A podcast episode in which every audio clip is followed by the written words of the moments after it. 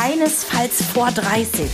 Lasst euch bloß nicht zu viel Zeit. Das muss alles geplant sein. Nee, nee, nee, das müsst ihr schon auf euch zukommen lassen. Macht doch erstmal Karriere. Hm, kind oder Karriere, da musst du dich schon früh entscheiden. Ja, was denn nun? Die Frage wollen wir heute klären. Der Mama Talk. Der Podcast von Antenne Niedersachsen. Von Mamas für Mamas. Ja, ich glaube, vorneweg müssen wir erstmal sagen, wenn es um das richtige, in Anführungszeichen, Alter für Kinder geht, mhm. dann müssen wir mal unterscheiden in das richtige Alter aus biologischer Sicht und aus gesellschaftlicher Sicht. Ja. Und wie weit das auseinander liegt, das werden wir, glaube ich, im Laufe dieser Folge ganz gut eruieren können. Ja, ich glaube, relativ einfach abfrühstücken können wir, was unsere Eierstöcke dazu sagen. Die sagen 20 bis 24, bestes Alter, wir sind ultra fruchtbar. Wuhu, ja. 20 bis 24. Äh, kurz mal zurückgeblickt in das Jahr 2013, als du das ungefähr das Alter hattest. ja. Nee, jetzt mal im Ernst. Also 20 bis 24, willst du mal kurz skizzieren, wo mhm. du da im Leben standst? Ja, da saß ich nämlich genau beim Frauenarzt, hatte gerade meine Ausbildung angefangen und ähm, hatte so eine Routineuntersuchung und ich weiß, dass der Frauenarzt zu mir sagte, kann es sein, dass Sie schwanger sind, Frau Kortmann? Und ich denk so, oh mein Gott. Oh Gott, ja, stimmt. Ich hatte einmal die Pille irgendwie unregelmäßig. Also sofort schießt dir alles durch den Kopf, was du falsch gemacht haben könntest, ja. Und dann sagt er, ja, da müssen wir jetzt einmal eben Schwangerschaftstest machen, dauert jetzt zehn Minuten. Und diese zehn Minuten im Wartezimmer mit Anfang 20, die waren die Hölle, weil das war für mich definitiv nicht der richtige Zeitpunkt, um schwanger zu werden. Weil Ob, du gerade die Ausbildung angefangen hast, weil ja. du noch nicht so lange mit deinem Freund zusammen warst? Mit dem war ich so gar nicht zusammen und ich wollte das, aber er wollte es nicht. Also es hat nichts gestimmt. Nichts hat gestimmt in meinem Leben. Und ähm, deswegen war ich einfach nur erleichtert, als es äh, hieß, nein, nicht schwanger. Ich weiß nicht, was er da gesehen hat, aber ich war nicht schwanger. ja, also so viel zu den Eierstöcken, die das gerne zwischen 20 und 24 erledigen würden. mhm. Wie war es bei dir? Also ich war ja schon glücklich liiert, relativ frisch mit 20, mit meinem jetzigen Mann. Und ich hätte mir, also bei einem Unfall, so nenne ich das jetzt mal so doof, mhm. hätte ich sofort gesagt, ja klar. Das habe ich aber auch schon fünf Jahre vorher gesagt, weil das für mich sich richtig anfühlt. Mhm. Aber wie gesagt, das bezieht sich nur auf mich. Ich war dann aber eigentlich schon ganz froh, dass ich gerade so die Anfang 20er so gestalten konnte, wie ich das gerne wollte. Mhm. Denn ich habe viel nachts gearbeitet, wohlgemerkt fürs Radio. und ähm, ja, bin morgens irgendwie dann um sechs nach Hause gekommen und um halb sieben ins Bett gefallen. Ist jetzt mm, nicht so cool, wenn du da einen Säugling zu Hause hast, dann kannst du das eigentlich mal schön vergessen. Ja, also ich habe bei meinen Notizen auch aufgeschrieben, es ist ja auch schon eine schöne Sache, wenn du mit deinem Partner eine gewisse Zeit X alleine hast. Ja, dass ihr so dieses ganze, wir sind frisch verliebt, wir sind frisch zusammen, wir machen Städtetrips und machen halt Sachen, die man vielleicht mit Babys dann nicht mehr macht, ähm, das auszukosten. Finde ich jetzt auch mhm. nicht so schlecht. Und ich denke, du und Christoph, ihr habt das schon, ihr habt das ordentlich gemacht, ne? Also ihr hattet viele, viele Jahre ohne Kinder und habt alles genossen, was ging, ne? War jetzt aber nicht mein Plan. Ich, ich weiß, dass du auch früher hättest schon Mama gerne werden wollen. Aber ich bin da vielleicht aber auch ein bisschen blauäugig reingegangen. Mhm. Also als, als Kind habe ich immer gedacht, oh, mit 20 werde ich Mama. Mhm. Weil meine Mama war ja auch 20 und äh, da ich ja finde, meine Mama macht da einen ganz tollen Job, bin ich dann bestimmt mit 20 auch super als Mama. Irgendwann ist mir dann aufgegangen, äh, Stichwort Schulbildung. Hm, mit 20 bin ich dann fertig. Mhm. Aber hab ja noch nichts außer meinem Zeugnis in der Hand. Gut, dann habe ich so 25 gedacht. Und das hätte sich ja auch eigentlich ganz gut gepasst. Da waren wir schon in einer etwas längeren Partnerschaft. Vier, fünf Jahre wären das ja dann schon gewesen. Mhm. Und hätte mir das sehr gut vorstellen können an einer Stelle, wo es übrigens beruflich null gepasst hätte. Ich habe das damals einer Kollegin unter dem Mantel der Verschwiegenheit erzählt, hm. dass wir es jetzt einfach drauf ankommen lassen. Und die guckte mich wirklich mit so Manga-Augen an und sagte, jetzt? Weil ich gerade einen totalen Karrieresprung gemacht hatte. Ja. Und ich guckte sie an und sagte, ach, weißt du, den richtigen Zeitpunkt, den wird es ja nie geben. Und ja, am Ende hatte ich recht. Also es hat ja nicht geklappt. Das kann man jetzt kurz durchrechnen. Es hat dann noch drei Jahre gedauert, bis wir mit unserem Baby belohnt wurden. Aber es wäre auch okay gewesen, wenn das an der Stelle gewesen wäre. Es war mir zu dem Zeitpunkt egal. Ähm, ich denke, wenn es damals passiert wäre, hättest du das trotzdem irgendwie alles ganz wunderbar hinbekommen. Weil du eben so jemand bist, der diese Einstellung hat. Das ist ein Stück weit auch eine Einstellungssache. Also ich sage nicht, dass es nicht irgendwo falsche Zeitpunkte gibt. Die gibt es definitiv. Absolut. Aber ich glaube, ähm, du hättest gesagt so, jo, dieser Karrieresprung ist jetzt irgendwie, das, das ist nett, das ist schön, das kann ich auch wieder haben. Aber dann mache ich jetzt halt eine kurze Pause beim Karrierespringen. Und dann habe ich natürlich auch einen Background, das darf man auch immer nicht vergessen, der ja super ist. Also meine Eltern, ne, die zwar beide berufstätig waren, aber trotzdem alles irgendwie möglich gemacht hätten, mir da unter die Arme zu greifen. Mhm. Ähm, und auch ein gutes Netzwerk an Freunden, die sicherlich genauso unbedarft waren wie ich, aber die für alles irgendwie eine Lösung mit mir mhm. gefunden mhm. hätten. So, pass auf, jetzt lass uns mal in Zahlen reden. Wie war, alt warst du beim ersten Kind? 28. Und ich war 32. Nur, dass mhm. wir die Eckdaten schon mal festlegen. Und damit bilden wir tatsächlich schon die Eckpfeiler. Also wir sind ja mhm. voll im Schnitt, wir beide. Mhm. Ne? Weil was habe ich gesehen? Die letzten aktuellen Zahlen, die ich finden konnte, ist, dass die deutsche Frau im Schnitt 30,1 ist, wenn sie das erste Kind bekommt. Also das ist ja wirklich irre, wie wir das ähm, ne? Quasi gemittelt von haben. Und, ja, genau, genau gemittelt haben. Ähm, Im Nachhinein muss ich für mich persönlich sagen, ich finde 32 auch ein super Alter, um das erste Kind zu bekommen. Bei mir ist es hinten raus halt dann, nennen wir es ein Problem geworden, weil natürlich hätte ich ja gern noch ein zweites gehabt und dann ist mir irgendwann dann auch die Zeit weggelaufen, ne? So mhm. mit, naja, Stichwort Kinderwunschbehandlung und das geht eben nicht von heute auf morgen. Und ich habe dann auch zwischendrin gedacht, ich habe ja das gleiche Dilemma. Ich habe auch beim Radio einen sehr, sehr guten Job gehabt und ähm, als ich mit Henry schwanger war, habe ich dann mit dem Chef ausgedealt. Alles klar, acht Wochen lang wird mir hier der Sitz freigehalten und warm gehalten, ähm, aber dann muss ich auch wiederkommen, ne, um in der gleichen Position wieder arbeiten zu können. Ähm, das ist dann, wenn du ein zweites haben willst, ist dieser Gedanke ja dann auch wieder da, Ach, Herr Jemini, wie soll das denn funktionieren? Zumal du auch recht traumatisiert aus der ersten Rutsche rausgegangen bist. Ja, ich, wir haben das ja an anderen Stellen, ähm, habe ich euch ja davon schon die Ohren voll geheult, mehrfach. Ja. Aber äh, ja, dieser Satz, du hast recht, der, der sei erlaubt. Ich, das war doof. Das kann ich nicht empfehlen, würde ich nie wieder so machen. Nach acht Wochen wieder arbeiten. Ich war weder psychisch noch körperlich dazu in der Lage. So, aber durchzuspielen, dann bleibe ich eben ein ganzes Jahr zu Hause als mhm. Freiberuflerin. Mhm. Auch ein bisschen schwierig, zumal ja. man dann eben ja noch ein Mäulchen mehr zu füttern hat. Ja, und ich meine, bei uns Radiomoderatoren, du kennst auch die Vorurteile, die da teilweise kommen. Ah, das ist aber ein schönes Hobby. ja, nee, es ist eben mehr als ein Hobby. Also ich habe ja auch mit, die Familie zu ernähren. es ist nicht einfach so, als würde ich ein nettes Zubrot bringen, sondern das ist schon ähm, ein wichtiger Teil, ne? Ich wusste nicht, dass Radiomoderatorin gleichzusetzen ist mit Schmuckdesignerin. Äh, äh, pass auf, ich habe die schönste Anekdote. Da habe ich damals auf Mallorca beim Radio gearbeitet hatte mir den Hals verdreht, aber so komplett, dass ich wusste, oh mein Gott, ich muss jetzt mal zu einem Orthopäden gehen und ähm, habe tatsächlich ähm, damals im Internet einen deutschen Orthopäden gefunden, der in so einer schicken Praxis niedergelassen war und dachte mir, komm, ich gehe zu einem Deutschen, ich kann besser auf Deutsch als auf Spanisch erklären, was ich da jetzt gerade habe. Mhm. So bin da hingetapert und der war auch super nett. Aber war halt schon so eine Praxis, wo du siehst, na, sonst kommen hier eben die Schmuckdesignerinnen und Yogalehrerinnen hin, ne? Also die so äh, ihre Sachen so als Hobby machen, weil sie irgendwie reiche Ehemänner haben. Ne? Also zumindest hatte das alles da so den Anschein. Und dann sagt er zu mir, was machen Sie denn so beruflich?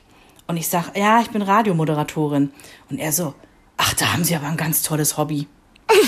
Und ich war so perplex. In meinem Kopf schrie alles, na, sie aber auch. habe ich natürlich nicht gesagt, weil so frech bin ich nicht und so, so, so, das habe ich mich einfach nicht getraut, aber das ist mir noch jahrelang habe ich, also jetzt kann ich drüber lachen. Aber was für eine Annahme. Da haben sie aber ein schönes Hobby. Mhm. Ja, ich meine, Schmuckdesignerin, das möchte ich auch noch mal ganz kurz hervorheben, ist nicht gleichzusetzen mit Goldschmieden oder ähnlichem, nee, nee, nee. sondern wir reden jetzt hier wirklich mal ganz spaßig darüber, ne, wenn jemand so ein, so ein Business hat, weil ihm vielleicht ein bisschen langweilig ist. Ja, also heute sind das die Influencer, äh, Schrägstrich Spielerfrauen, die nebenbei so eine eigene ähm, Bikini-Kollektion oder so rausbringen, ne? So. Die da drin auch wirklich super aussehen, aber leider ah, habe ich ganz andere Proportionen. Ja, und äh, am Ende sind das auch keine Designerinnen, ne? Das müssen wir auch nochmal klarstellen. Da gibt's doch dann ein Team. Ja. So, wir kommen zurück zu den Zahlen. Also ich habe auch noch eine andere Statistik gefunden. Ich fand es auch etwas merkwürdig, das äh, variierte ein wenig, was die Altersangaben angeht. Aber ich habe mich auch mal mit den Vätern beschäftigt. Auch äh, die sind angepasst an die Mütter so in dem Alter. Also laut der Statistik, die ich gesehen habe, sind sie so 34,6 Jahre im Schnitt. Ja. Was ja ganz gut wieder passt, weil der Altersabstand oft ja Frau Mann so um die drei Jahre beträgt. Also sagt jedenfalls meine Blase irgendwie. Bei uns sind es zweieinhalb. Ja, aber auch grob, ne? Ja, passt. Und so scheint auch der Unterschied eben zu sein, wann Frauen das erste Kind bekommen und wann Männer zum ersten Mal Vater werden. Ähm, dass das Alter gestiegen ist, ich glaube, das haben wir alle mitgekriegt. Ich Ja. habe eine Statistik gefunden, 1991, da waren die Frauen 27,9 Jahre im Schnitt und die Männer 31. Da muss man natürlich bedenken, dass 1991 dann auch das erste Mal 16 Bundesländer zusammengefasst wurden. Richtig. Das, Das finde ich nämlich auch ganz wichtig, mal kurz zurückzudenken. Heutzutage sind zwei Drittel der Väter zwischen 29 und 39 Jahre alt. In etwa auch die Mütter sind zwischen 29 und 39, zwei Drittel. Das fand ich viel, Ja. weil das heißt ja, dass wenig übrig bleibt, was drunter und drüber ist. Das bewahrheitet sich auch. 0,3 Prozent sind über 44 bei der Geburt ihres ersten Kindes. Ja. Und 6 Prozent der Väter sind über 44 bei der Geburt. Da gehört mein Bruder zu. Und damit verbunden auch vielleicht so kurz die rhetorische Frage in den Raum. Stellen sich Männer eigentlich diese Frage so sehr wie wir? Hm. Weil sie nicht Eigentlich müssen. nicht, ne? Mein Nein, Bruder weil sie ist nicht ja müssen. 47 und gerade wieder Papa geworden, ne? Männer haben eine Altersspanne, habe ich irgendwo gelesen, von 15 bis 69. Gemein. Bei Frauen wird 15 bis 49 angelegt, aber wir hatten ja gerade schon geklärt, unsere Eierstöcke sagen, "Hm, nimm ruhig die Statistik, aber ich habe da was anderes. Ja. Ich habe dir zwar Millionen mit auf den Weg gegeben, als du noch ein klitzekleiner Säugling warst, aber über die Jahre hast du die alle abgebaut und die, die jetzt noch übrig sind, hm, die sind auch nicht mehr so ganz taufrisch. Ja. Musste gucken, was bei rumkommt. Ich fand es lustig, ähm, ich habe mir den Ländervergleich angeguckt. Also ich Mhm. bin jetzt nochmal beim Durchschnittsalter der Frau bei der Geburt ihres ersten Kindes. Wir liegen im Ländervergleich auf Platz 12. Also eins ist Südkorea. Mhm. Da sind die Frauen im Schnitt 31 Jahre alt. Diese Statistik ist von 2015. Wir können also davon ausgehen, dass das wahrscheinlich überall noch so ein Tacki nach oben gegangen ist. Also Südkorea mit 31 auf Platz 1. Und dann werden die Frauen quasi immer jünger. Ne? Wir sind auf Platz 12, also wirklich relativ weit oben ist Deutschland. Damals mit 29,4. Wie gesagt, ist ein paar Jahre her.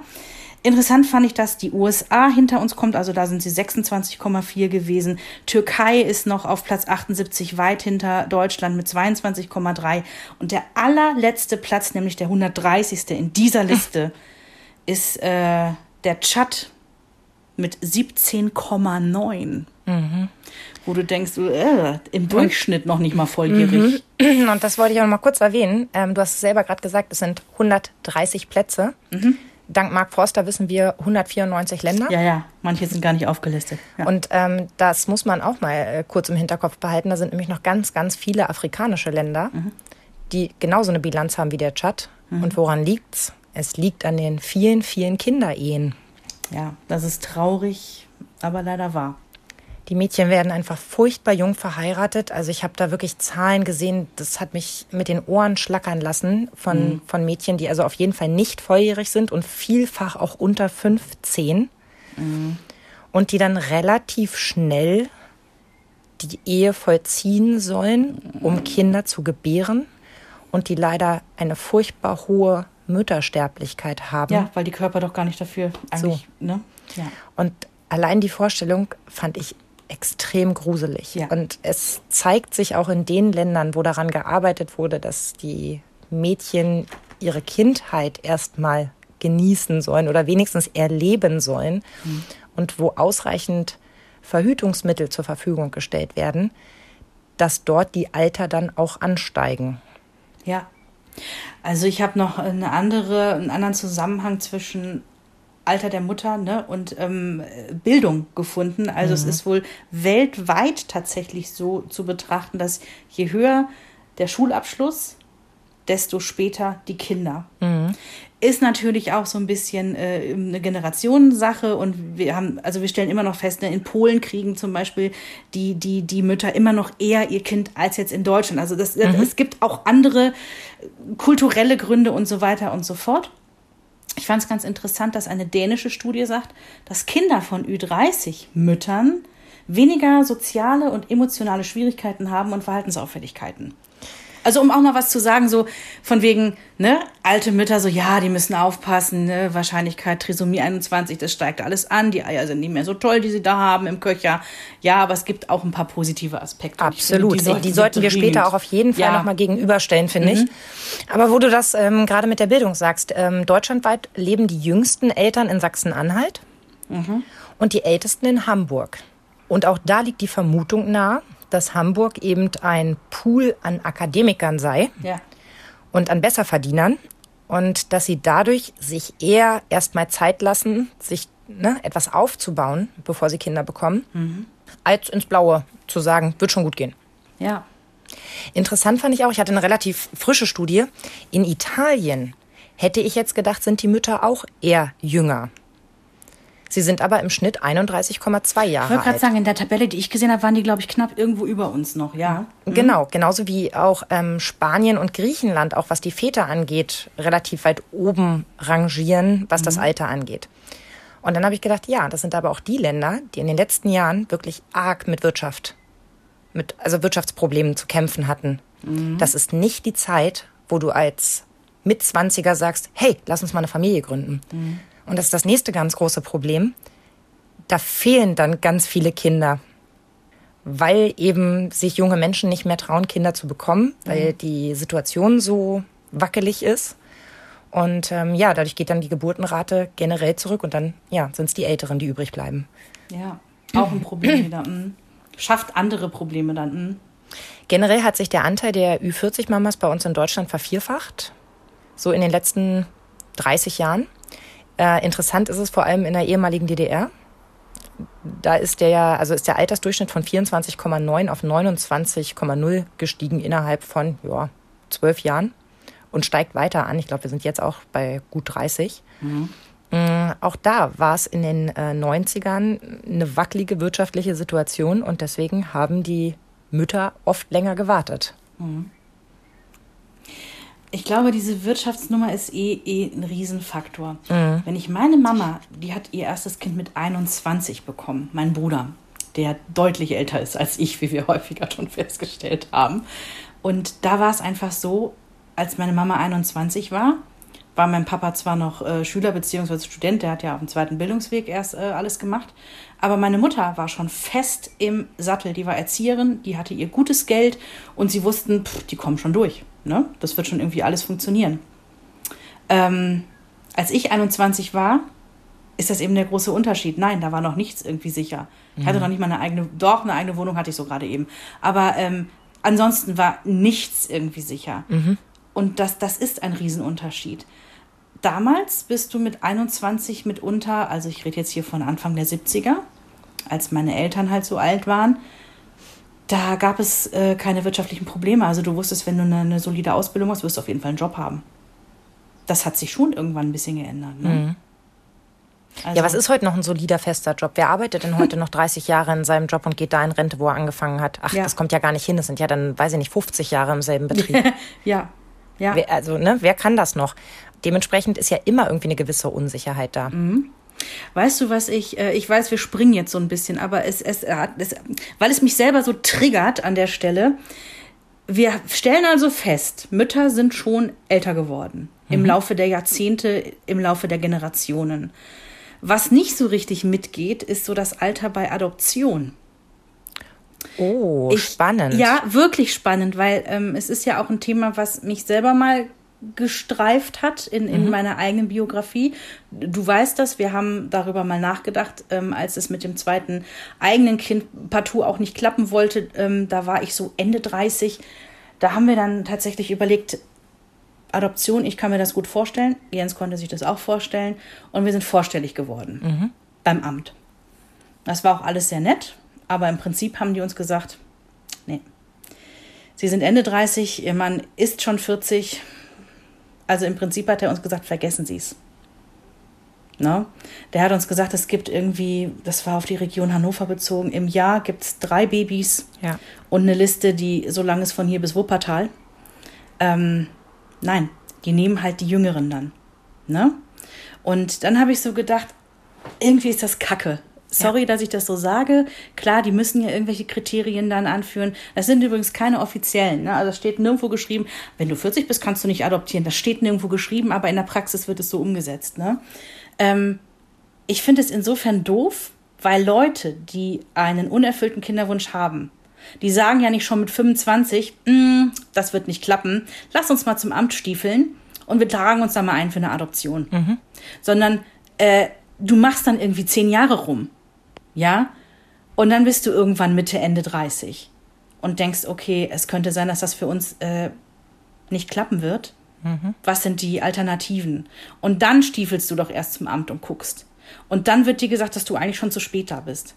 Das, das, das habe ich als, als Ungerechtigkeit empfunden. Da gebe ich dir absolut recht. Ich weiß, dass ich damals auch ziemlich geschockt war. Man hatte oder ich hatte vorher so ein Gerücht gehört, dass das Alter der Eltern zusammengelegt würde, Ja. halbiert und dürfe dann nicht mehr als 40 ergeben. Und habe ja. damals schon gedacht, ja, das ist natürlich für einen Typen mit äh, 45 ganz cool. Wenn er sich eine 20-Jährige sucht, dann passt ja alles noch. Aber äh, so äh, spielt ja das Leben nicht, sondern so wie du es gerade skizzierst. So Ja. ist ganz oft der Weg. Man hat dann schon richtig was hinter sich. Und das passiert nicht innerhalb von ein paar Wochen. Und auch das erstmal sich mit dem Gedanken auseinanderzusetzen, das braucht ja so seine Zeit. Absolut. Das ist ja nichts, was du mal eben äh, samstags morgens am Frühstückstisch Ja. ähm, Hey, überlegst wie und sagst, aus? ey komm, wir gehen Montag dahin. Ja, und dann gucken wir mal, was so für Babys da sind. Dann nehmen wir uns eins mit. Lieber ein Junge oder lieber ein Mädchen? aus, Ach, ja. wir lassen uns überraschen. Ach, blond wäre doch ganz nett. Hm, ja, Ja. genau, so läuft es eben nicht. Also, ne? Was genau. ja auch gut ist. Aber das wollte ich einfach nur kurz eingestreut haben, dass Mhm. das irgendwie so auch konträr irgendwie läuft zum sich doch immer weiter nach hinten entwickelnden Alter der Eltern ähm, die Kinder bekommen. Und vielleicht das noch, es wurde gesagt, auch das nicht bösartig, aber die Kinder, die zur Adoption da freigegeben sind, die sollen ja mit ihren Adoptiveltern eher ein Eltern- denn ein Großelternverhältnis haben. Und ich, ich war damals noch keine 40 und dachte mir so, what? Also das, das, das, das ist nicht mehr zeitgemäß. Sorry. Und ich füge an, ich behaupte einfach mal, nehmen wir die 40-jährige Adoptivmutter im Vergleich zur, was weiß ich, 27-jährigen, die ist doch viel fester schon irgendwie in der Karriere drin, hat vielleicht sogar die besseren Nerven schon, ja, weil sie im, im Leben halt einfach schon ein paar Schritte mehr gemacht hat. Und vielleicht hat sie sogar bessere finanzielle Mittel als die 27-Jährige, um dem Kind ein gutes Leben zu ermöglichen. Klammer auf, nicht, dass das das Wichtigste wäre, Klammer zu. Ja. Lasse ich an der Stelle so stehen. Die Aspekte Jung- äh, und späte Mutterschaft, die wollten wir ja später noch Genau. machen. Ähm, wo wir gerade bei Randnotizen sind. Das biologische Alter und das gesellschaftliche Alter, haben wir jetzt festgestellt, geht weit auseinander. Wenn wir jetzt sagen, gute Fruchtbarkeit, ja, wie es der, der Biologe sagen würde, liegt zwischen 20 und 35. Es gibt weniger Komplikationen. Ähm, dann ist dieses Alter sehr schnell erreicht. Das denkt man übrigens mit Anfang 20 noch nicht. Und guckt mit Mitte 30 kurz zurück und sagt, ach, wann ist das denn passiert? Ja. Dann guckt man so auf seinem Telefon, ah ja, stimmt, hier guck mal, hier ist ein Foto von meinem Geburtstag und da war Weihnachten, ja, stimmt, doch, kommt ungefähr hin. Ich zähle durch, einem Sinn stimmt doch. Ja, aber es ist wirklich so, dass du manchmal denkst, wo ist denn die Zeit Ja. geblieben? So, und jetzt bist du 35 oder sagen wir mal Anfang 30 und da ist weit und breit kein Partner. Das habe ich im Freundeskreis oft genug erlebt mit Mädels, die mich begleitet haben und die eben zwei, drei Mal jemanden ausprobiert haben, um festzustellen, mm, mm, der ist es nicht für immer. Und schwupp waren die 35. Ja. Jetzt habe ich sowohl im Bekanntenkreis jemanden, der also auf eigenem Weg so sein Kind bekommen hat, ist also in eine, in eine Klinik gefahren und hat dort mit einem Spender sich für die Mutterschaft entschieden mit Ende 30. Und was ja auch mal ganz im Trend war oder wovon eine Zeit lang mehr berichtet wurde, ist dieses Freezing.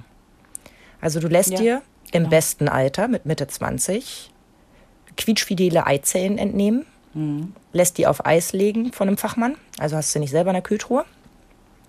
Und wenn du dann mit Ende 30 das erreicht hast, was du gerne erreichen möchtest und den Partner gefunden hast, den du für den richtigen hältst, dann lässt du das quasi den Anfang machen und den Rest machst du dann selber. Ja.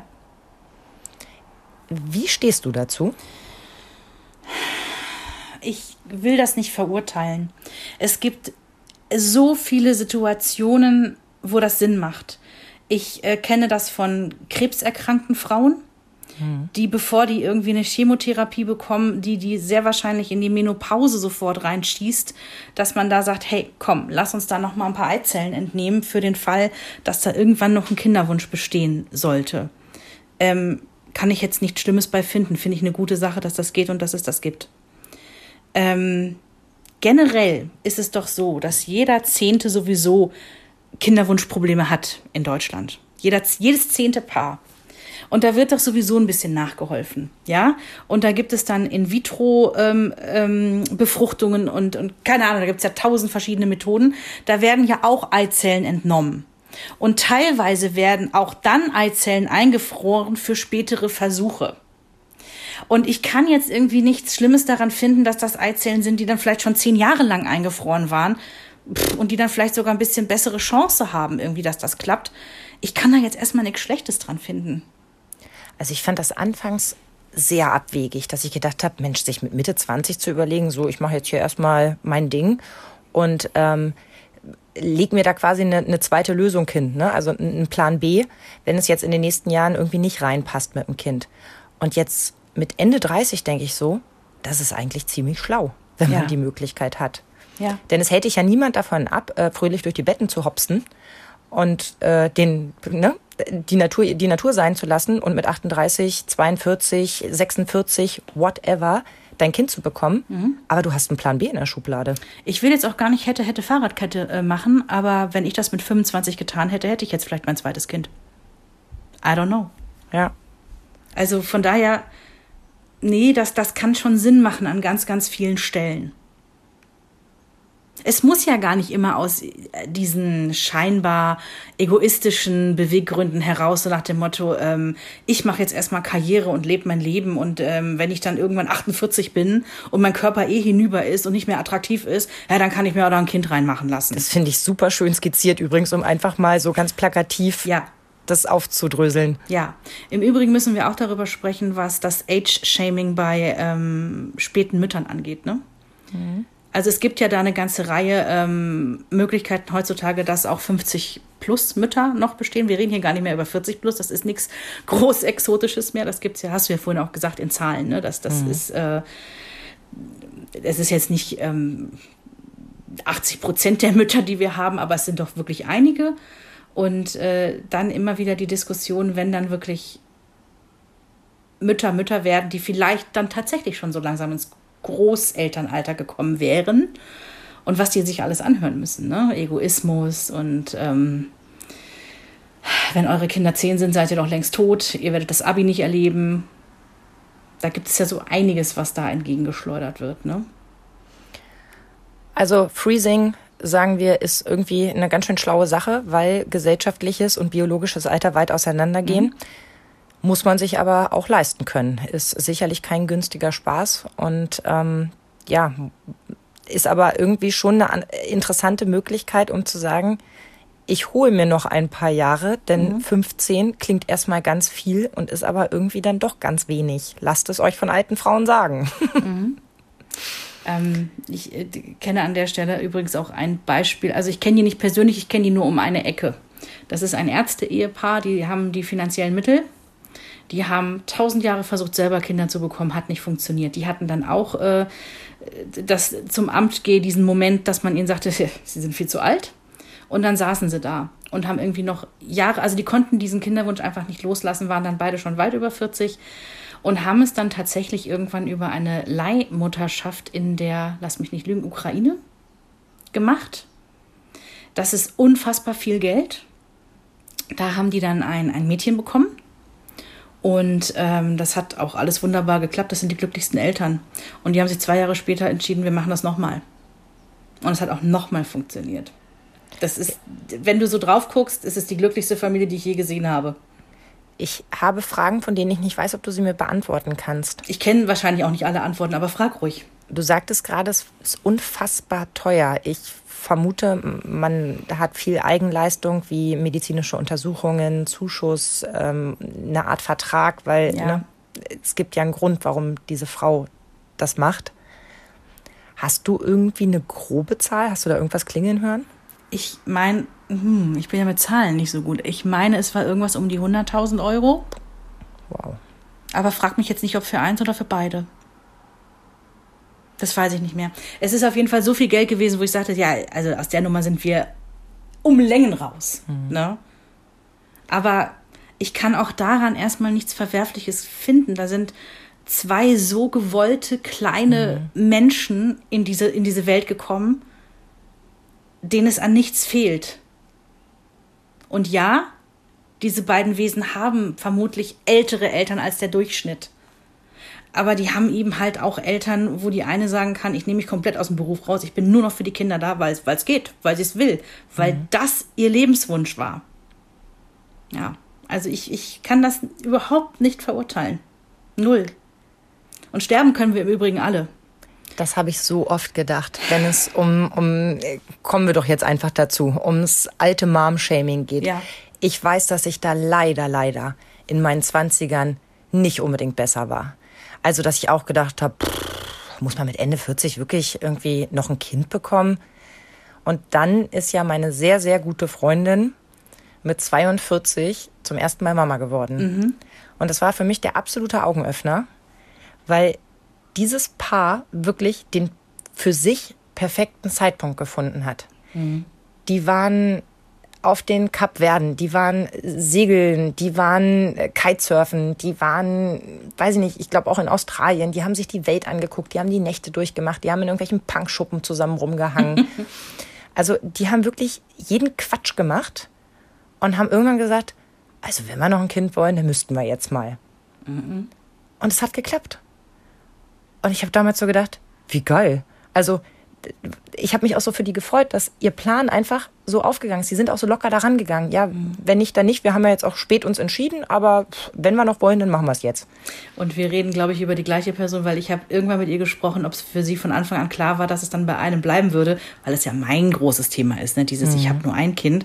Und dann hat sie mir diesen Satz gesagt, den ich jetzt nach über, weiß ich nicht, acht Jahren auch immer noch im Kopf habe, dass sie sagt, ich wollte da mein Glück auch nicht überstrapazieren. Mhm wir, wir hatten dieses große Glück.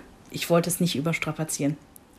Übrigens, besagtes Kind ist mit vier oder fünf durch den Kindergarten gelaufen, hat allen erzählt, er kriegt noch ein Geschwisterchen. und sie haben sie angesprochen und sie sagte ganz vorsichtig so, ähm, äh, nee. Und ja, es haben halt alle irgendwie in seinem Umfeld gefühlt ein Geschwisterchen bekommen. Also hat mhm. er das mhm. dann eben auch erzählt. Und ich weiß, dass ich es damals echt schwer fand, ihm zu erklären, mm -mm, daraus wird nichts. Aber diese Problematik hat jeder, der irgendwie weiß, mm das wird nichts. Ja, ich habe es meinem Sohn ja auch irgendwann erklärt, weil das natürlich, ich meine, der wird zehn dieses Jahr. Natürlich hat er hier und da äh, im Laufe der letzten Jahre auch immer mal wieder nach einem Geschwisterkind gefragt. Aber ich habe ihm irgendwann auch gesagt, du Henry, es, es kriegen ja nicht alle mehrere Kinder. Es gibt auch äh, Paare, die kriegen nur ein Kind. Und ähm, irgendwann ist man dafür auch dann zu alt, um noch ein Baby zu bekommen, habe ich so vorsichtig mal formuliert. Mhm. Und er guckt mich an. Ja, aber doch nicht du, du bist doch nicht zu alt. Perfekt. Du bist doch noch ganz jung. Und ich sage, ach, bist du süß. Und im Übrigen, wo wir gerade dabei sind, ich habe natürlich auch meine Männer gefragt, was das, äh, kurzer Einschub nur, was das perfekte Alter für ein Kind wäre. Jetzt bin ich total gespannt. Ja. Was willst du zuerst hören, Mann oder Kind? Mann. Mein Mann sagte, ob wie aus der Pistole geschossen, 35 ist das perfekte Alter. Und dann Fun Fact, ich habe nachgerechnet, bei Henry war er 34. Mhm. Also passt es schon so ne, hin. Jens hat aber, der war ja schon mal verheiratet und hatte ja in erster Ehe auch schon mal ein Kind bekommen. Und da war er 26. Und er sagte jetzt im Nachhinein, das war viel zu früh. Das war viel zu früh. Also nicht, dass sie das bereut hätten, natürlich nicht, aber ähm, das war zu früh. Ne? Also er meinte, wenn, also 26, das kann er einfach nicht empfehlen. So, dann hatte ich Henry gefragt, warte, warte, warte, wo habe ich es hier aufgeschrieben?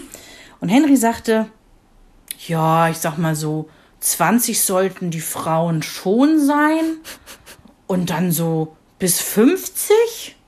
Ich sag, ja, Henry, also eigentlich ist es gar nicht so unrealistisch, was er ja. gesagt hat, so zur heutigen Zeit. Ne? Eine sehr moderne Antwort, sagen wir es so.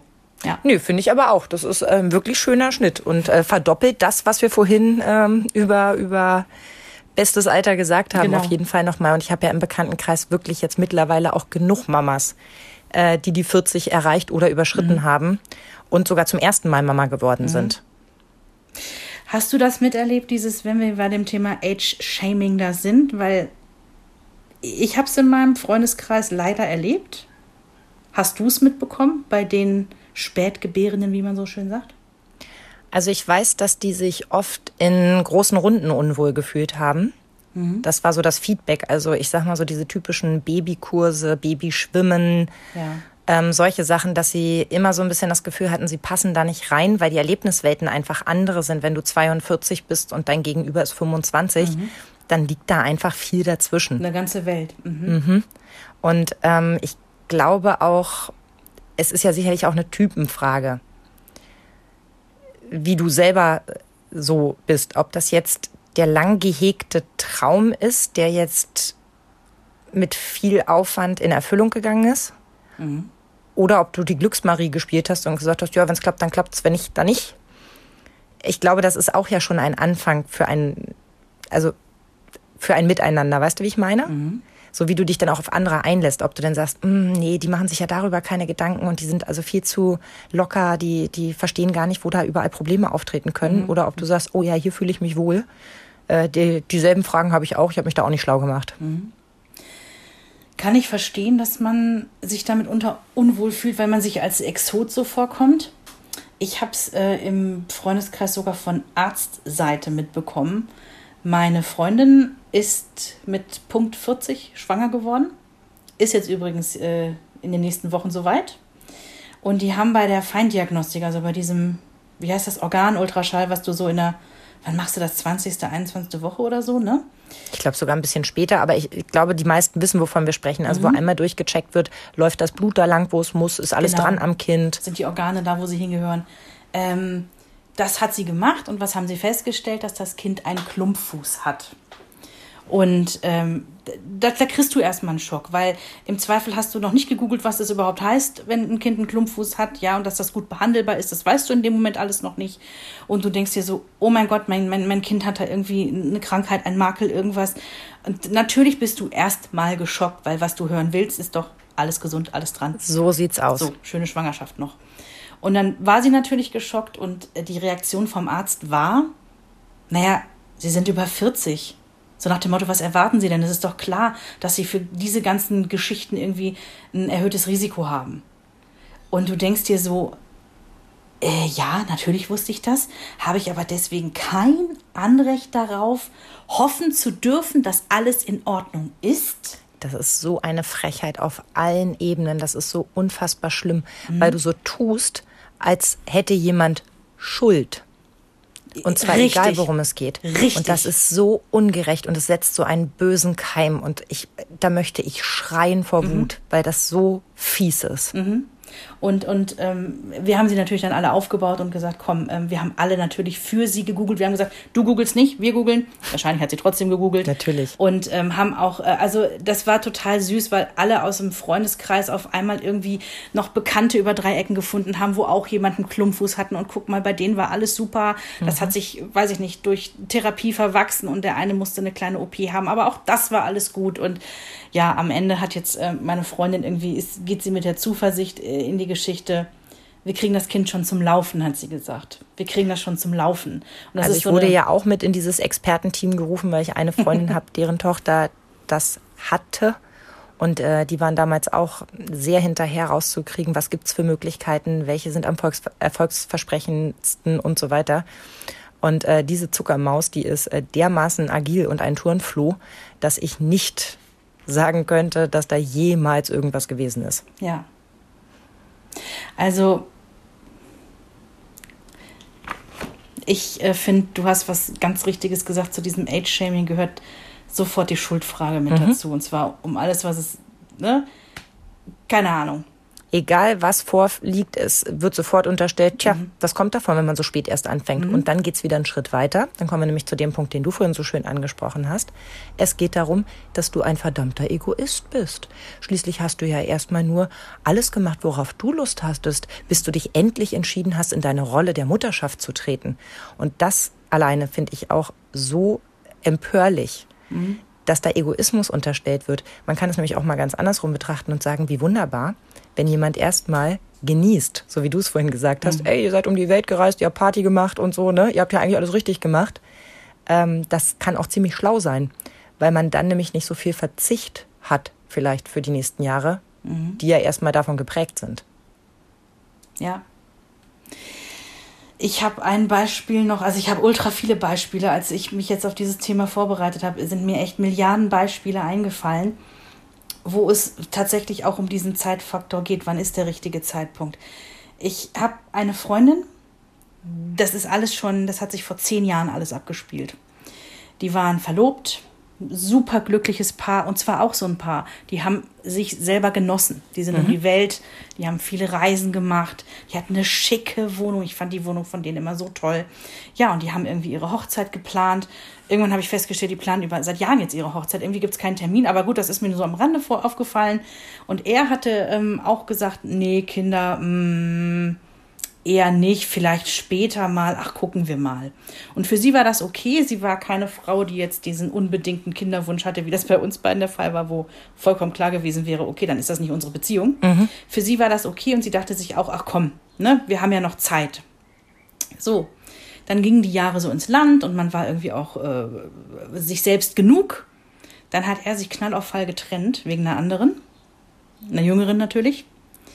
Und der war kaum ausgezogen, da war die neue schon schwanger. Und sie saß dann da mit Ende 30, knapp 40 und hat gesagt, ich muss jetzt echt aufpassen, dass ich nicht verbittert werde. Ich hätte dann doch gerne die Chance gehabt, zumindest. Ich hätte gerne die Chance gehabt, schwanger zu werden, weil jetzt ist sie mir verwirkt. Ja? Also sie meinte so, wenn wir zusammengeblieben wären, hätte man bei Ende 30 nochmal so gesagt, ey, ne, was du auch von deinen Freunden erzählt hast. So, wenn wir, dann sollten wir jetzt. Diese Situation gab es aber nicht. Und du lernst ja auch im Prinzip keinen neuen kennen und sagst, hallo, meine Uhr tickt übrigens. Also du müsstest mich jetzt schwängern, damit das noch was wird. Ja. Sondern dann bist du halt erstmal eine Weile zusammen, ne? Und machen wir uns nichts vor, du willst doch auch nicht mit irgendeinem x-beliebigen dahergelaufenen Blödmann Kind in die Welt setzen, sondern das soll ja schon irgendwie entweder richtig gut funktionieren oder das ist gleich eine ganz klare Sache, dass da gar nichts draus werden soll, sondern dass das wirklich nur ne, ja. um das Ergebnis geht. Und auch den Fall habe ich. Ein Fall, der eigentlich ähnlich gelagert ist. Eine sehr gute Freundin von mir. Wir kennen uns seit Schulzeiten. Die ist also genauso alt wie ich. Und die hat dann auch damals, als wir so geheiratet haben, so die Zeit, wann war das so irgendwie, was weiß ich, um 2010 rum hat die geheiratet. Und zwar einen deutlich älteren Mann was erstmal kein Problem war. Wir fanden den alle toll, die waren ganz süß miteinander, ja. Er hat aber auch gesagt von Anfang an, Mäuschen, ich gehe hier, ich weiß gar nicht, ging ja schon auf die 50 zu. Mhm. Er hat gesagt, pass auf, äh, ganz klar, Kinder mit mir nicht, das ist, das, das ist ganz klar. Also man kann, kann ihm nichts vorwerfen. Er hat immer mit offenen Karten gespielt. Und äh, meine Freundin hat damals gesagt, so, ist okay für sie. Ist okay für sie. Dann waren die gerade mal ein, zwei Jahre verheiratet. Dann hat sie immer deutlicher gemerkt, scheiße, meine biologische Uhr fängt so laut an zu ticken, ich kann die leider nicht mehr überhören, ich kann das nicht mehr wegschieben. Dann haben die sich super dramatisch, ein Paar, das sich liebt, die haben sich tatsächlich scheiden lassen. Weil sie gesagt hat, ich höre diesen Kinderwunsch in mir so stark, ich kann den nicht ignorieren. Und er hat gesagt, ich kann das nicht. Die haben sich getrennt, das war, oder oh Gott, also da könnte ich jetzt noch heulen, wenn ich nur drüber erzähle, ja. weil die sich, das sind eigentlich Menschen, die sich geliebt haben, ja. Ja, und sie hat dann damals gesagt, nach der äh, Trennung, ich ziehe das durch, ich will mein Kind und wenn ich es mit einem Spender machen muss. Dann hat sie aber tatsächlich, ohne dass sie das groß forciert hätte, hat sie relativ schnell ähm, jemand kennengelernt und dem auch total offen gesagt, pass auf, ich bin verheiratet gewesen, das ist aus den und den Gründen in die äh, Brüche gegangen. Ich mache dir hier nichts vor, ich will ein Kind und ich will das relativ schnell, die Uhr tickt. Und der hat gesagt, ich bin dabei. Und dann haben die tatsächlich ihr Wunschkind noch bekommen. Und sind die noch ein Paar? Die sind noch ein Paar. Die sind ein Paar. Ich kann dir nicht immer sagen, wie, ne, also man guckt ja, man guckt nur oben drauf. Mhm. Kann dir nicht sagen jetzt, wie glücklich das ist, aber ähm, sie sind glücklich darüber, dass sie ihr Wunschkind bekommen haben und vor allen Dingen sie. Das ist, ähm, überleg mal, sie hat sich scheiden lassen, um dieses Kind zu kriegen. Also ich finde es vor allem irgendwie, also ich, ich, ich habe da gar nicht, ich kann mir da gar keine Meinung anmaßen. Einerseits denke ich so, wenn man sich so sehr liebt, dann muss es doch eine Lösung geben. Und dann denke ich wieder, aber doch nicht bei der Frage Kind ja oder nein, weil jeder doch da wirklich klar dann in seiner Meinung ist. Dann kannst du ja nicht sagen, ja eigentlich nein, aber dir zuliebe mache ich es. Wie soll das denn funktionieren? Sie dachte Wie, wirklich nein. Sie dachte wirklich nein. Und dann ging die Uhr los und hat getickt und sie hat das nicht für möglich gehalten, dass ihr das passiert. Also du weißt ja, dass ich gerne auch noch ein drittes Kind gehabt hätte. Mhm. Und äh, davon geredet habe ich ja, sobald ich von der zweiten Schwangerschaft wusste. mhm. Und mein Mann hat sich natürlich immer furchtbar darüber lustig gemacht. Und das zu Recht, weil wir waren ja nun auch schon mehr als genug ausgelastet. Und ich weiß, dass zwei Freundinnen, mit denen ich wirklich auch befreundet war, zu mir gesagt haben, na ja, kann ja was passieren. Nein. Und ich die wirklich angeguckt habe und Nein. völlig fassungslos war, selbst beim zweiten Mal wirklich mm -mm. wieder fassungslos war, mm dass mir das jemand erstens so sagt und zweitens das überhaupt denkt. Das ist so weit von weg, weg von meiner Welt, dass ich genau. da erstmal kurz überlegen müsste, was sagst du denn da gerade? Also ich, umgekehrt hätte ich gedacht, oh Gott, wie erkläre ich das, wenn es passiert wäre? Ja. Also wie, wie mache ich das irgendwie klar, dass das wirklich nicht mit Absicht war, auch wenn ich immer von einem mhm. Dritten gesprochen habe, aber dass das nicht der Plan war. Mhm. Aber das würde ich niemals tun, weil das ist, das ist so mies. Und wenn das rauskommt, in Anführungszeichen, was bedeutet das für deine Partnerschaft? Also erstmal, du hast den einen wirklich hinterrücks betrogen um, um das, was ihr besprochen habt. Und das Zweite ist, wenn es ganz schlecht läuft, sagt der, pff, ich wollte das nicht. Ja. Kümmer dich, mach doch, mir doch egal. Also ehrlich gesagt, ich, ich weiß, das klingt jetzt vielleicht etwas hart, aber ich finde, so eine Art von Betrug ist genau das Gleiche, als würde man fremdgehen. Das ist also für mich nichts anderes. Sehr verwerflich. Mhm. Ich habe aber im Freundeskreis ein Paar gehabt, die hat's durchgezogen und die sind gut damit gefahren. Und die haben ein wunderbares drittes Kind und die sind happy und alles ist gut. Aber Von weiß oben er, geguckt. dass er äh, reingelegt wurde? Naja, was heißt reingelegt? Also sie hat ihm immer klipp und klar gesagt, sie will dieses dritte Kind und er hat immer gesagt, er will das nicht. Und dann war sie schwanger mit dem dritten Kind. Ja, okay, aber denkt er, sie hat verhütet und sie hat es nicht getan? Weil das ist ja hier quasi. ich glaube nicht. Ich glaube, der wusste, wie seine Frau tickt, so wie mein Mann auch weiß, wie seine Frau tickt. Mhm. Und dein Mann weiß, wie seine Frau tickt. Ich glaube, der hat das gewusst. Aber das finde ich schon. Also, also ich fand es damals auch äh, krass, aber sie haben es mir dann auch beide offen erzählt. Mhm. Und dann dachte ich wieder, dann ist es irgendwie auch okay, weil scheinbar kommen sie damit ja zurecht. Für sie ist es ja scheinbar okay. Aber ich ich hätte es nicht durchgezogen. Ich, nein. Nee, hätte ich auch nicht.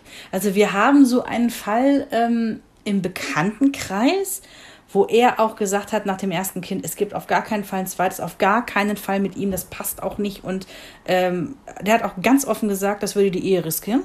Noch ein Kind. Und äh, sie wollte aber immer ein zweites und klar musste sie sich beugen.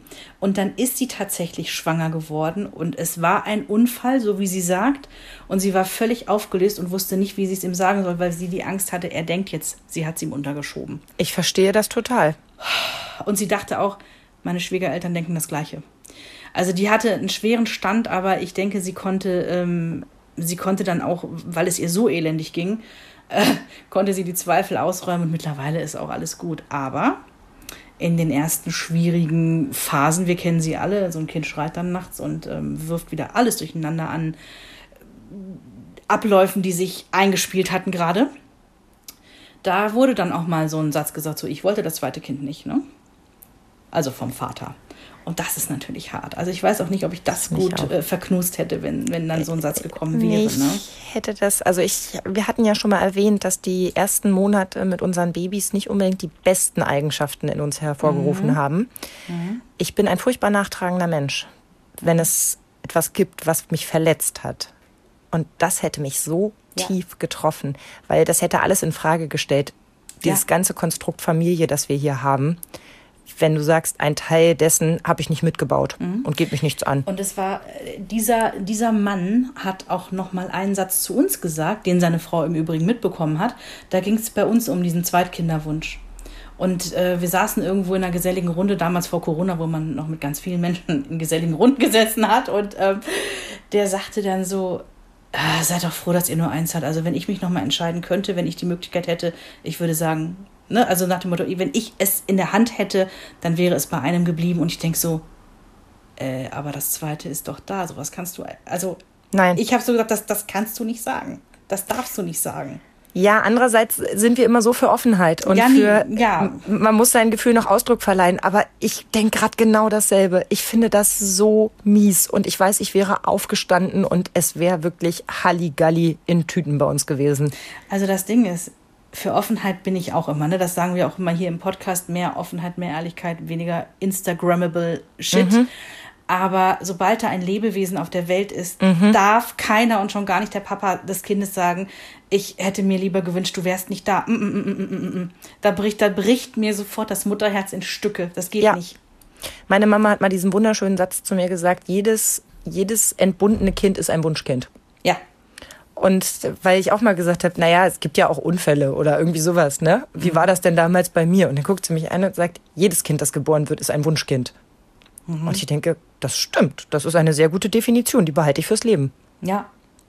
Also sicherlich gibt es so, so ein paar Ausnahmen, aber auf die wollen wir vielleicht gar nicht so eingehen jetzt. Aber ich, äh, ja, ja. Ähm, wir waren ja beim Age-Shaming. Das geht auch in eine andere Richtung, wenn du zu jung bist. Absolut. Und auch da, ich weiß nicht, was an unserer Schule los war. ich habe allein zwei Schulfreundinnen gehabt. Die eine wurde kurz vorm Abi und die andere kurz nach dem Abi schwanger. Das wundert mich sehr. Ich hatte das auf Karneval eher vermutet. Ja, ähm, weil ich aus dem Rheinland komme, ne, damit ihr es alle versteht. Äh, weil da wird äh, ordentlich gefeiert. Ja, die eine Schulfreundin, die ist vorm Abi schwanger geworden. Das war so eine kuriose Nummer. Ähm, ich glaube, darüber hatte ich schon mal erzählt. Die war ganz schlank und die trug auch immer bauchfrei. Es waren die 90er. Und ähm, irgendwann hat man so auf einer Party gedacht, so, auch so, so, so ein Teller Spaghetti mehr als sonst hatte sie auch, ne? Aber sie trug weiterhin bauchfrei.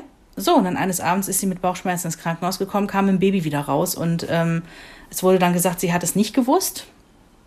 Später wurde aber ein Mutterpass in ihrem Zimmer gefunden und ähm, psychologisch ist das wohl so zu erklären, das gibt es wohl, dass etwas so krass ist, dass du das so verdrängst, dass du es selber wirklich glaubst, dass es nicht so ist. Also das, Das, ist muss ein, ein so krasser Aspekt, das müssten wir auch mal, da müssten wir uns auch mal einen Experten zu ranholen, weil das ist ein so spannendes Ja. Thema. Ja, na, vor allen Dingen, wir haben es ja immer wieder mal erlebt. Also ich kenne ja auch im, im Bekanntenkreis eine Frau, die hat Zwillinge bekommen. Von jetzt auf gleich und wusste von nichts. Wo jeder jetzt sagen würde, nein, das kann nicht sein. Die muss das doch gewusst haben. Dann hat sie doch ihre Tage nicht gehabt. Dann muss doch dies und das und jenes gewesen sein. Mein Gott, da sind Zwillinge drin gewesen. Auch bei dieser Frau äh, gibt es keinen Grund dafür, warum sie hätte lügen sollen. Die war in einer festen Beziehung und alles ist auch gut. Ne? Ist alles wunderbar. Bleiben wir jetzt mal kurz bei dieser Schulfreundin. Die hat auf jeden Fall das Kind bekommen. Super Elternhaus, die haben sich auch mitgekümmert und ähm, die ist immer noch jetzt mit äh, Anfang 40 mit dem Kindsvater zusammen. Die haben auch kein weiteres Kind mehr bekommen. Die finden das super toll, dass ihr, ihr Kind mittlerweile 20, 21 müsste die jetzt sein. Ähm, finden die super toll, dass die junge Eltern waren, haben das super gut gewuppt bekommen, natürlich nur mit Hilfe der Großeltern. Das muss man dazu sagen. Die haben eine Einliegerwohnung im Haus dann äh, ihrer Eltern gehabt. Also perfekter geht es ja gar nicht. Ja, und jetzt genießen die ihr Leben, sind quasi noch jung. Das Kind ist groß und genießen ihr Leben wieder. Ne? Also ist irgendwie auch, ähm, auch ein Modell. Aber, und das wollte ich jetzt sagen, wegen Age-Shaming. Was meinst du, was los war? Ich komme ja aus einer für NRW-Verhältnisse Kleinstadt. Für hier die dörflichen Verhältnisse wären wir sicherlich mindestens Kreisstadt gewesen. Aber natürlich, Ja, ihr hättet so. euren Bürgermeister zweimal. 40, 45.000 Einwohner hatte die kleine Stadt, aus der ich ursprünglich komme. Und das war natürlich, das ist die Sau, die durchs Dorf getrieben wurde. Ne? Über Jahre, oder?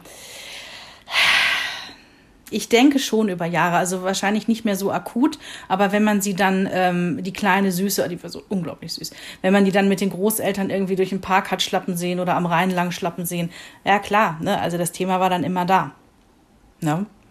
Aber ähm, das ist schon auch ein Ding, was du, was du dir anhören musst, wenn du ich denke mal, es war nicht geplant, also hast du irgendwo einen Verhütungsfehler gemacht. Stellen wir das einfach mal so hin. Und du hast diesen einen kleinen Fehler irgendwie gemacht mit 19. Und der wird dir so nachgetragen, ey, das ist echt schon, das ist auch schon hart. Und also ich hatte in der Parallelklasse, ich kann dir gar nicht mehr sagen, ob das zehnte, elfte war, ich meine sogar zehnte Klasse, in der Parallelklasse ein Mädel, da hieß es schwanger, nicht schwanger, äh, nicht mehr schwanger, doch schwanger und irgendwann war sie dick und rund und es war klar schwanger. Das war mhm. natürlich bei uns an der Schule das Gesprächsthema. Ja, Zumal der Vater natürlich ein Klassenkamerad war oder ein Jahrgang über uns war. Mhm. Also es war sofort klar, wie das irgendwie zusammenhängt. Und das Verrückte war, dass sie selber irgendwie das älteste von sechs Kindern war und dann zwischen ihrem Kind und ihrem jüngsten Geschwisterkind wirklich nur ein Hauch von ein paar Jahren lag. Ach, verrückt. Also ja. ne, Onkel und Neffe waren dann irgendwie relativ nah beieinander. Aber ich habe dann irgendwann mir ein Herz gefasst und habe sie angesprochen. Sicherlich ist Neugier mein Antrieb gewesen, aber ich mochte auch nicht mehr hören, was andere behaupten, sondern mhm. wollte gerne mit demjenigen sprechen, den es betrifft. Ja, sehr gut. Und sie hat damals erzählt, dass die Situation für sie ganz komfortabel ist, weil ihre Mama quasi noch im Rhythmus ist. Ja, sehr cool. Sofort gesagt hat, hey, kein Ding, ich kümmere mich, du machst erstmal in Ruhe deine Schule fertig, wir kriegen das hin. Und ich finde, auch das kann ein Aspekt sein. Es muss nicht immer heißen, äh, die Doofen, wie kann man so blöd sein, nicht verhüten, äh, seine mhm. ganze Jugend wegschmeißen und so weiter. Nein, man kann das auch hinkriegen und zwar ganz toll. Meine Mama war 20, deine war 21 ähm, die haben das großartig gemacht. Ob das nun richtig oder falsch ist, das dürfen eigentlich nur wir als Kinder beurteilen. Und meine Mutter hat auf jeden Fall viel richtig gemacht. Absolut. Ich habe meine Mutter natürlich auch wieder zu diesem Thema interviewt im Vorfeld, weil es einfach auch bei uns in der Familie immer schon ein Riesenthema war. Zwischen mir und meinem Bruder sind ja fünf Jahre. Bei Uli war sie also 21 und bei mir war sie dann 27. Ähm, gerade geworden. Sie sagt, das war ein riesiger Unterschied für sie. Ja, weil der Uli so ein anstrengendes Kind war. Hm, na, das ist ja leider nicht wahr. Ne? Der ich war ja das absolute Vorzeigekind.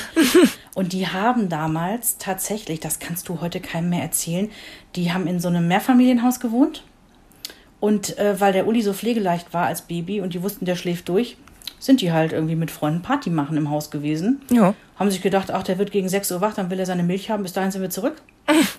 Und wenn du das heute so erzählst, denkst du, oh mein Gott, die letzten Vollassis. Aber wir sind immer noch in den 70ern, ne? Also das war, das war da schon eher üblich und meine Mutter ist Erzieherin und das sind keine Vollassos gewesen, überhaupt gar nicht, ne? Aber sie meinte, der Unterschied schon zu, sie war 21 und später war sie 27, der war schon riesig. Das hätte sie bei mir definitiv nicht mehr gemacht, hat sie auch mhm. nicht mehr gemacht. Ich war auch ein anstrengenderes Kind, davon mal abgesehen. Ähm, aber sie sagt, du hast schon für manche Dinge dann einfach ein bisschen mehr Lebenserfahrung und mhm. ähm, das ändert dir die Sicht dann auch nochmal. Das, das ist schon so. Ich habe ja eine Freundin, die ist ja der absolute Ausreißer, was äh, Mutterschaft angeht. Die habe ich kennengelernt im Kindergarten, weil unsere Kinder in derselben Gruppe waren.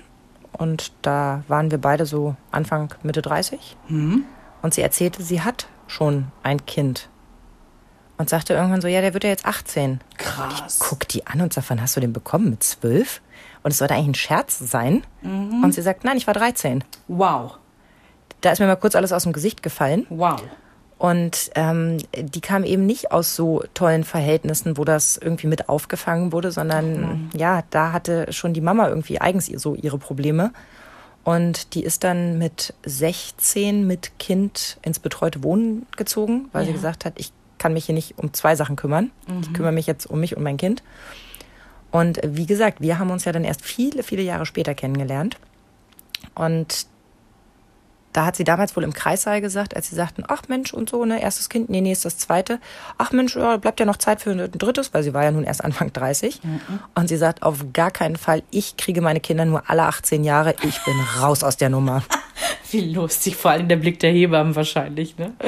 Und die habe ich natürlich auch mal gefragt, so, ne, nach dem Motto, geht das überhaupt? Und ja, nee, geht natürlich nicht. Also 13 ist halt einfach knochenhart und ähm, ist einfach überhaupt nicht lustig und mögen sich manche lustig vorstellen, weil sie ein paar Instagram-Stories gesehen haben, wie süß Babys sind. Mhm. Aber äh, das hat ja nichts mit der Realität zu tun, was du da wegwuppen musst. Und heutzutage die Vorstellung, dass ich irgendwie äh, im Alter von, ich sag mal, 15 bis 20 äh, Mutter geworden wäre, ja, wäre aufgrund meines guten Backgrounds möglich gewesen. Ja. Aber nicht unbedingt das, was ich mir rückblickend vorgestellt hätte, wie mein Leben verlaufen mhm. soll. Dass ich so früh, während ich eigentlich noch dabei bin, zu entdecken, wer ich bin, das zurückstellen muss, um zu entdecken, wer da kommt. Du hättest die Rolle, also nee, ich sag nicht du, ich, ich denke jetzt an mich, ich kann ja nur für mich sprechen. Hätte ich mit, weiß ich nicht, 17 ein Kind bekommen oder 16 oder wann auch immer, das wäre auch gegangen, weil der Background da ist. Meine Mutter und meine, also meine Eltern hätten das mitgemacht, hätten dieses Kind mit großgezogen. Ich hätte aber die Mutterrolle überhaupt nicht erfüllen können. Ich war mhm. da gar nicht reif mhm. genug für. Klar kann man jetzt sagen, hey, wenn es dann so ist, dann musst du halt reinwachsen, dann musst du halt schneller erwachsen werden. Aber ich glaube einfach nicht, dass ähm, ich habe keine Ahnung, was ich mit diesem Kind, was ich mit 16 bekommen hätte, heute für ein Verhältnis hätte. Ob es eher geschwisterlich vielleicht sogar wäre als Mutter-Kind. Ich weiß es nicht. Dass so die Oma eher so die Mutterrolle eingenommen hätte, ne? Mhm. Ja. Also ich glaube auch, dass es auch für so ein, äh, so ein Familienkonstrukt echt schwierig, mhm. wer dann da welche Rolle am Ende übernimmt, auch für das Kind, ne? Ja. Aber wir hatten ja vorhin auch mal gesagt, wir wollten mal die Vor- und Nachteile aufzeigen. Mhm. Und wenn du bei Google eingibst, richtiges Alter, dann ist der erste Antwortvorschlag, jedenfalls bei meiner Recherche, für Kinder. Dann kommt zum Heiraten. Und als drittes, richtiges Alter berechnen. Geil, das habe ich nicht mehr gesehen. Also, dass du Bescheid weißt, du bist ungefähr 15.000, ja, 379 Tage alt. Okay. Fühlt sich gut an, oder? Nicht Klingt so. doch viel jünger als 29. Also, zählen wir doch mal die Vorteile der frühen Mutterschaft auf. Wir hatten die Fruchtbarkeit. Ja. Wir hatten schon erwähnt, es gibt weniger Komplikationen, statistisch gesehen. Was am Ende des Tages übrigens ja, nur eine Statistik ist. Ne? Auch da zeigt mhm. euch eine Statistik gerne mal die lange Nase, weil ihr nicht reinpasst und es trotzdem so ist. Ich denke auch so Rückbildung und sowas wird wahrscheinlich schöner sein, ne? dass der Absolut. Körper wieder wupp zurück in die alte Form. Aber natürlich, und dann bist du immer in Shape, was mhm. natürlich auch Quatsch ist. Wer mehr Kinder will, ja, der muss sich ranhalten, der muss halt früh loslegen. Mhm. Also wenn du einen ganzen Stall haben möchtest, wie unser ja. Siebenfach-Papa äh, Sven. Ja. Wo das achte Jahr im November kommt. Wahnsinn, ne? Das ist so schön. Ich freue mich so. Ähm, der muss halt früh anfangen. Da kannst du nicht erst mit Mitte 30 so sagen, so, pff, ja, sieben, acht Kinder fände ich super, lass uns mal loslegen. Mhm. Das wird schwierig, wenn du nicht einen guten Hang hast zu Mehrlingsgeburten. genau, dann kannst du eine Abkürzung nehmen. Dann hattest du es vorhin schon angesprochen, wenn du früh anfängst, dann sind die Kinder auch früh aus dem Haus. Da bist du jung und frei. Ich meine, wie nett ist das? Meine Mutter war mit Anfang 40 komplett raus aus der Nummer. Das ist echt Wahnsinn, ja natürlich bleib ich ihr Kind und natürlich ne, schmiert sie mir noch ein Brot und betüdelt mich und ich liebe das. Mhm. Aber die Verantwortung, die war schon ein Stück weit abgetreten. Mhm. Das Gröbste lag hinter ihr. Mhm. Was sie auch immer gesagt hat, sie hatte einfach viel mehr Energie als mit 40. Und das sieht man ja jetzt schon, oder? Komm, 32 zu 42, das macht schon was. Ja, also das habe ich ja auch immer gesagt, wenn ich mir vorstelle, und du weißt, wie sehr ich mir das zweite Kind gewünscht hätte, wenn mir heute jemand sagen würde, Frau Kortmann, Sie sind schwanger dann würde ich sagen, wow. Also da müsste ich erstmal ganz kurz einmal überlegen, ob ich dafür noch die Energie hätte, nochmal durch alles noch, also ernsthaft, ne? Natürlich wäre das ein Geschenk des Himmels und ja, aber ja. Ich ja. finde das sehr ehrlich und sehr süß. Ich ja. würde das genau so unterschreiben. Ja. Was ich total genossen habe, daran, dass meine Mutter so unglaublich jung war. Die war so unglaublich nah an mir dran, gerade in der Pubertät ich hatte so das Gefühl, die konnte verstehen, wenn ich verknallt war oder warum ich jetzt Liebeskummer habe, ähm, weil sie das gerade erst erlebt hat. Mhm. Und ich glaube, oftmals, meine Mutter fällt da übrigens raus, aber oftmals sind junge Mütter weniger ängstlich. Ja, Beispiel Party machen im Haus, der wacht ja erst um sechs auf. Hm? Ja, aber auch Beispiel, äh, wir trinken gemütlichen Kaffee und die Kinder sind auf dem Spielplatz, wird schon gut gehen. Oder mhm. du stehst daneben und äh, hältst immer die Hände drunter, damit es nicht vom Klettergerüst fällt. Mhm. Ähm, ein Stück weit vielleicht verrückter. Aber auch das hat nicht unbedingt immer was mit dem Alter zu tun, ne? Ja, und es hat auch eine Kehrseite, ne? Also das, das, ist ein schmaler Grad zwischen du bist cool und hast keine Angst und du bist vielleicht ein bisschen zu cool. Und ähm, aber gut. Auf dieser Slackline bewege ich mich meine komplette Mutterschaft über. Schön gesagt. Ich hätte jetzt die Vorteile der späten Mutterschaft hier nochmal zusammengefasst. Ja. Ähm, du hast schon einen Karriereweg eingeschlagen. Ja. Du hast im besten Fall schon ein finanzielles Polster und auch Stichwort Elterngeld. es macht sich schon bemerkbar, wovon du 60 Prozent bekommst. Richtig. Denn 60 Prozent von nichts ist halt nichts. Ja. Du lebst oft in einer stabileren Partnerschaft oder hast dir jetzt wirklich den Partner rausgepickt, von dem du sagst, jawohl, genau so soll's laufen. Und wir haben ja schon mal drüber gesprochen. Ein festes Fundament ist zum Kinderkriegen schon nicht die schlechteste Idee. Ja.